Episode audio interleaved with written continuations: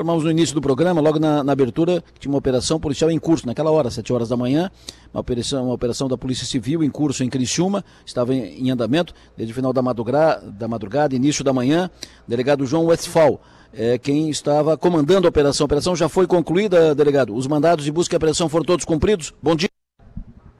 Opa, bom dia. É, sim, foram todos cumpridos e as diligências estão finalizando aqui na sede da DIC. Perfeito. Uh, prisões? Sim, até o momento a gente tem quatro conduções. Vamos ter que analisar aqui o que foi apreendido para ver se vamos fazer prisão em flagrante ou, ou instaurar inquérito em relação a essas conduções. Essa operação foi especificamente ali na região do Pinheirinho, na, na chamada região dos trilhos? É, isso ali é uma região bastante complicada, né? Quem é de Criciúma sabe que ali é uma região que é conflagrada pelo tráfico de drogas, é local onde tem consumo deliberado de, de entorpecente. Então a, a operação decorre disso, também de um ataque ali onde traficantes da região fizeram a segunda delegacia de Criciúma ali.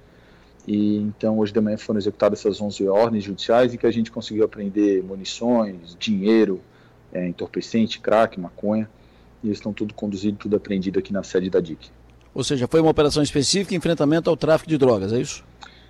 Enfrentamento ao tráfico de drogas e às facções criminosas e integrantes faccionados que estão querendo dominar certos pontos da cidade aqui para ter a dominância do tráfico.